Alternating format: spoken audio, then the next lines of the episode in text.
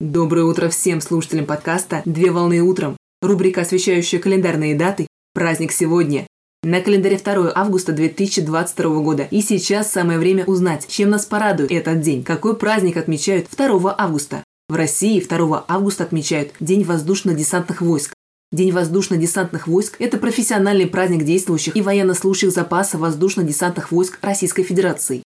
Воздушно-десантные войска Российской Федерации, аббревиатура ВДВ РФ, представляют собой род войск Вооруженных сил Российской Федерации, являющиеся средством Верховного Главнокомандования Вооруженных сил, предназначенные для охвата противника по воздуху и выполнения задач в его тылу по нарушению управления войсками, захвату и уничтожению наземных элементов высокоточного оружия, срыву выдвижения и развертывания резервов, нарушению работы тыла и коммуникаций, а также по прикрытию обороне отдельных направлений, районов, открытых флангов, блокированию и уничтожению высаженных воздушных воздушных десантов, прорвавшихся группировок противника и выполнения других задач. Праздник установлен указом президента Российской Федерации за номером 549 от 31 мая 2006 года об установлении профессиональных праздников и памятных дней в вооруженных силах Российской Федерации, как памятный день, призванный способствовать возрождению и развитию отечественных воинских традиций, История развития воздушно-десантных войск берет свое начало 2 августа 1930 года, когда на учениях военно-воздушных сил Московского военного округа под Воронежем для выполнения тактической задачи впервые было десантировано на парашютах подразделение десантников в составе 12 человек.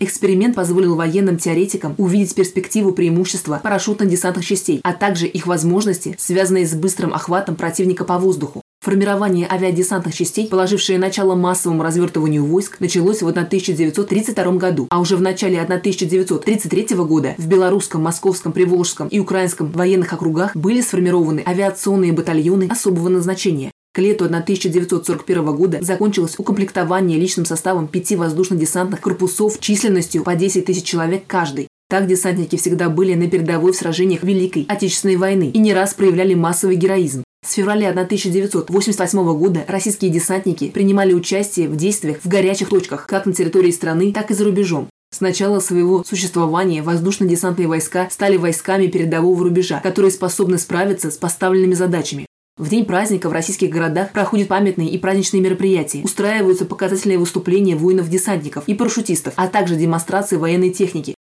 Поздравляю с праздником! Отличного начала дня!